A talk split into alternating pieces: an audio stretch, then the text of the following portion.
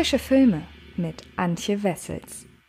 Hallo liebe Fritz und herzlich willkommen zu einer neuen Ausgabe des Frische Filme Podcasts. In dieser Folge geht es um einen Film, der seit einiger Zeit auf Netflix verfügbar ist. Es ist einmal mehr ein Netflix Original und zwar in diesem Fall von High Rise Regisseur Ben Wheatley. Ben Wheatley hat unter anderem neben High Rise auch noch den Film Free Fire inszeniert und ist jetzt im Gespräch, die Fortsetzung zu dem High Film Mac zu inszenieren. Also jemand, der momentan wirklich herumkommt, der aber eigentlich dann doch eher im Arthouse-Bereich zu Hause ist. Und Rebecca ist nun so eine Art, und das ist der Film, um den es heute geht, Rebecca ist nun so eine Art Hybrid aus auf der einen Seite doch eher Programmkino-tauglichem Film und doch Mainstream-tauglicher Inszenierung, denn Rebecca ist ein Remake des Hitchcock-Klassikers und äh, ist, wie gesagt, nun fortan auf Netflix verfügbar. Und wer noch nie von dem Film gehört hat, dem möchte ich jetzt einmal kurz erzählen, worum es geht. Denn eine junge, etwas naive, wiederholt vom Schicksal gebeutelte Gesellschafterin, gespielt von Lily James, verliebt sich in Monte Carlo in den attraktiven sowie wohlhabenden Witwer Maxime de Winter, gespielt von Army Hammer. Er genießt die Lebensfreude, die sie ausstrahlt und die ihm nach dem Tod seiner berühmten Gattin Rebecca überaus wohltut. Nach einer Blitzhochzeit nimmt das Liebesmärchen aber eine abrupte Wende.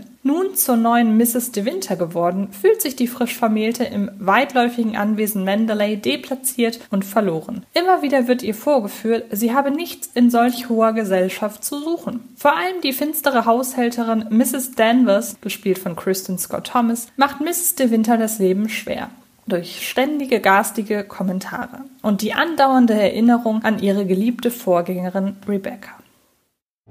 Ein Haus wie dieses habe ich noch nie zuvor gesehen. Oh, Verzeihung, ich dachte, Sie waren Kammerzofe.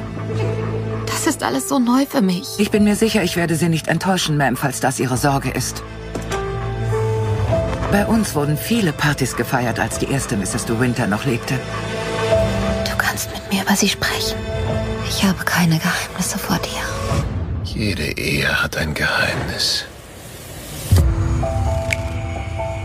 Hat Max Ihnen jemals von dem Unfall erzählt? Ich weiß nicht, was Sie meinen. Woher soll ich irgendetwas wissen, wenn du es mir nicht sagst? Sie ist noch hier. Spüren Sie sie? Walt Disney und Alfred Hitchcock haben so ihre Gemeinsamkeiten. Wie einen kollegial freundlichen Neid aufeinander. Oder ihre das Zeitgefühl aushebelnde Wirkung ihres Vermächtnisses. Disney-Produktionen halten ihre Position in der Kultur deutlich länger als viele andere Filme. Kinder schauen noch heute Disney-Filme aus den 30er und 40er Jahren, während viele andere Kassenschlager aus jener Zeit nur noch cinephil veranlagte Menschen reizen. Hitchcock hat eine vergleichbare Wirkung auf unsere Wahrnehmung. Denn wer würde schon aus der Pistole geschossen darauf wetten, dass Hitchcocks Rebecca mittlerweile geschlagene 80 Jahre alt ist? Den Film dürften zumindest im ersten Augenblick viele Leute jünger schätzen. Schließlich stammt er von einem erfolgreichen Regisseur, dessen Einfluss bis heute spürbar ist und der doch erst 1980 gestorben ist. Also nach Beginn der Star Wars-Saga, die ja weiterhin das populäre Kino mitbestimmt. Aber so ist es nun einmal. Im popkulturellen Wirkungsbereich stellt der Faktor Zeit ein Stück Kaugummi dar. Mal wird es zusammengequetscht, mal dehnt es sich enorm. Hitchcocks für elf Oscars nominierte, als bester Film und für die beste Schwarz-Weiß-Kameraarbeit ausgezeichnete Adaption von Daphne du Mauriers Roman Rebecca kam 1940 heraus, also vor 80 Jahren. Und das allein, welch Sakrileg es auch für manche Cineasten darstellen mag, qualifiziert die Schauerromanze mit Coming-of-Age-Elementen für eine erneute Verfilmung. Denn allein schon seit Hitchcocks Tod sind, geht man nach der Definition der Sozialforschung, zwei Generationen herangewachsen, die Millennials und die Generation Z. Da kann man sich ruhigen Gewissens erneut an den Stoff wagen. Man zähle nur, wie viele Spider-Man allein in den vergangenen 20 Jahren durchs Kino krabbelten. Darüber hinaus, so traurig es auch sein mag, verschrecken die Wortfolgen 80 Jahre alt und in schwarz-weiß nun einmal viele jüngere Filmneugierige. Es kann halt nicht alles den vollen Walt Disney-Effekt haben. Das bedeutet auch, es kann nicht schaden, durch einen Netflix-Film die Saat der Wissbegier zu sehen, wie der alte Film denn so war. Und um von Filmökonomie und Kinoerziehung mal abzuschweifen, Hitchcocks Film wurde noch unter dem moralisch strenge Richtlinien vorgebenden Hays Code gestaltet. Daphne du Maurier im westlichen Filmgeschehen weder als britische Kostümfilm-Fernsehadaption noch als scheuen italienischen TV-Streifen neu interpretiert zu sehen, sondern von einem für seine konsequenten Entscheidungen bekannten Charakterkopf, hat voll auf seine künstlerische Daseinsberechtigung und verspricht vorab großen Reiz. Wenn man mal seine Hitchcock hat es berührt, nun darf niemand sonst mehr daran scheu ablegt. Und partiell wird das düster angehauchte Romantikdrama von Free Fire Regisseur Ben Wheatley diesen Hoffnungen gerecht. So wie Hitchcock durch Licht und Schatten sowie durch prunkvolle respektive einschüchternde Formen der Ausstattung verschiedene Stimmungen geschaffen hat, nutzt Wheatley nun Farbe, um Szenen mit Stimmungen zu versehen. Von sonnig Licht durchfluteten, weiten Räumen mit schimmernder, heller Einrichtung über das monochrome, filigran ausgestattete, aber auch beengenden Eindruck hinterlassene Zimmer der früheren Hausherren Mendeleys bis hin zur giftgrünen, schwarzblauen Nachtsequenzen, die aus einem Horrorfilm stammen könnten, die Farbkodierung der ausschweifenden Ausstattung, die ausdrucksstarken, schmucken Kostüme und die Lichtsetzung von Wheatleys Stammkameramann Laurie Rose verleihen jeder Sequenz ihre eigene, hochkonzentrierte Stimmung, während der Film dank Wheatleys ruhiger Regieführung und der subtil sinistren Musik von Clint Mansell eine schwarzromantische, tragisch sehnsuchtsvolle Grundatmosphäre hat. Nun, frei vom Hays Code, kann sich der Film mehr an Daphne du Mauriers Romanende annähern und dass Wheatley das Autorentrio Jane Goldman, Joel Shrapnel und Anna Waterhouse sowie Schauspielerin Kristen Scott Thomas, Mrs. Danvers nicht derart offensichtlich biestig wie im Hitchcock-Film anlegen und dafür den Subtext der gefrusteten, enttäuschten Liebhaberin der Titelfigur Grazila hervorkehren, ihn aber dennoch stilvoll im Halbdunkeln lassen, ist eine reizvolle künstlerische Entscheidung tun, was Hitchcock nicht derart tun konnte, sich aber nicht wie in für Netflix hau ich die 2020 auf die Kacke-Exzess verfallen. Doch leider wird Wheatleys Rebecca sonst wie ein Projekt, das der Regisseur mit angezogener Handbremse umgesetzt hat. Abseits eines Balls, der für Lily James Figur nach einem blamablen Auftritt zum Inferno-Walzer des Selbsthasses wird, ist dieser Film frustrierend zäh. Das Erzähltempo mag auf dem Papier nah an Hitchcock sein, die Handlungswendepunkte geschehen jeweils zu einem vergleichbaren Zeitpunkt, doch bei Hitchcock geschah zwischen den Wendepunkten einfach mehr.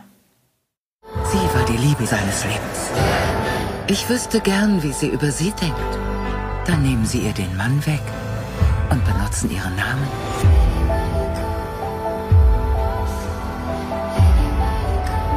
Er kann sie nicht lieben. Sag mir die Wahrheit. Du hast sie nicht gekannt. Niemand hat sie gekannt. Sie können nicht länger in diesem großen alten Haus leben mit ihrem Geist. Ich glaube nicht an Geister. Seine Protagonistin beginnt den Film mädchenhafter, blauäugiger und hoffnungsvoller, sodass die Art, wie sie auf Mendeley runtergebuttert wird, mehr schmerzt. Und es führt dazu, dass sie sich die raren Augenblicke, in denen sie die Oberhand gewinnt, härter erarbeitet. In Wheatleys Film beginnt James etwas tapsige, aber smarte Rolle die Geschichte fast so, wie sie sie beendet. Sie wird nur im Laufe der Story etwas geschickter und ihr gesellschaftlicher Rang ändert sich, was aber nicht der Kernpunkt der Geschichte ist. Das ist monoton und macht manche Augenblicke, in denen Rebecca hilflos dasteht, unplausibel. Ähnlich verhält es sich mit Army Hammer als Witwer de Winter. Er ist zu Beginn des Films ein Mann von Welt, der manchmal leicht grimmig wirkt, für sehr kurze Augenblicke. So bleibt es dann auch, trotz mancher Enthüllung. Dass in Wheatleys Film obendrein viele Nebenfiguren weniger schillernd und überspitzt sind als bei Hitchcock, hemmt diese Rebecca-Version enorm. Und wenn dann die hochdramatischen Wendepunkte, Twists und gelegentlich inszenatorisch mutigeren Einfälle kommen, stechen sie absurd hervor. Ohne dass sie weiterhin tonale Konsequenzen tragen würden.